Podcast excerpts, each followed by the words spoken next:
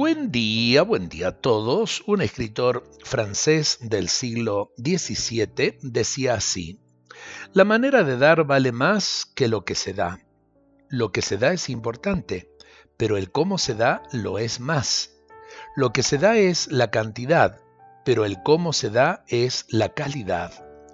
Los modos, las maneras, el estilo, el talante a veces no los apreciamos debidamente y tienen capital importancia.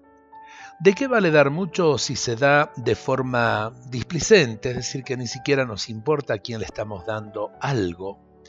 ¿De qué sirve dar mucho si no ponemos cariño en la manera de darlo?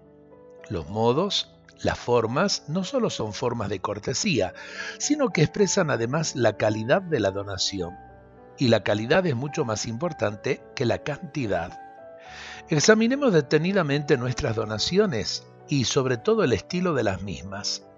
¿Somos discretos, sencillos, amables en la forma de dar?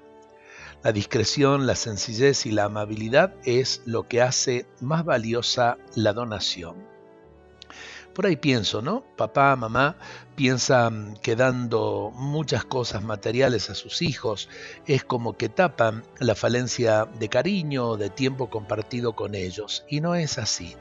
Creo que tenemos que aprender eh, realmente a dar mucho más calidad de tiempo eh, a lo que se comparte. Lo demás, lo material, puede venir después, pero no pongamos nunca primero lo material y después el amor que podemos dar.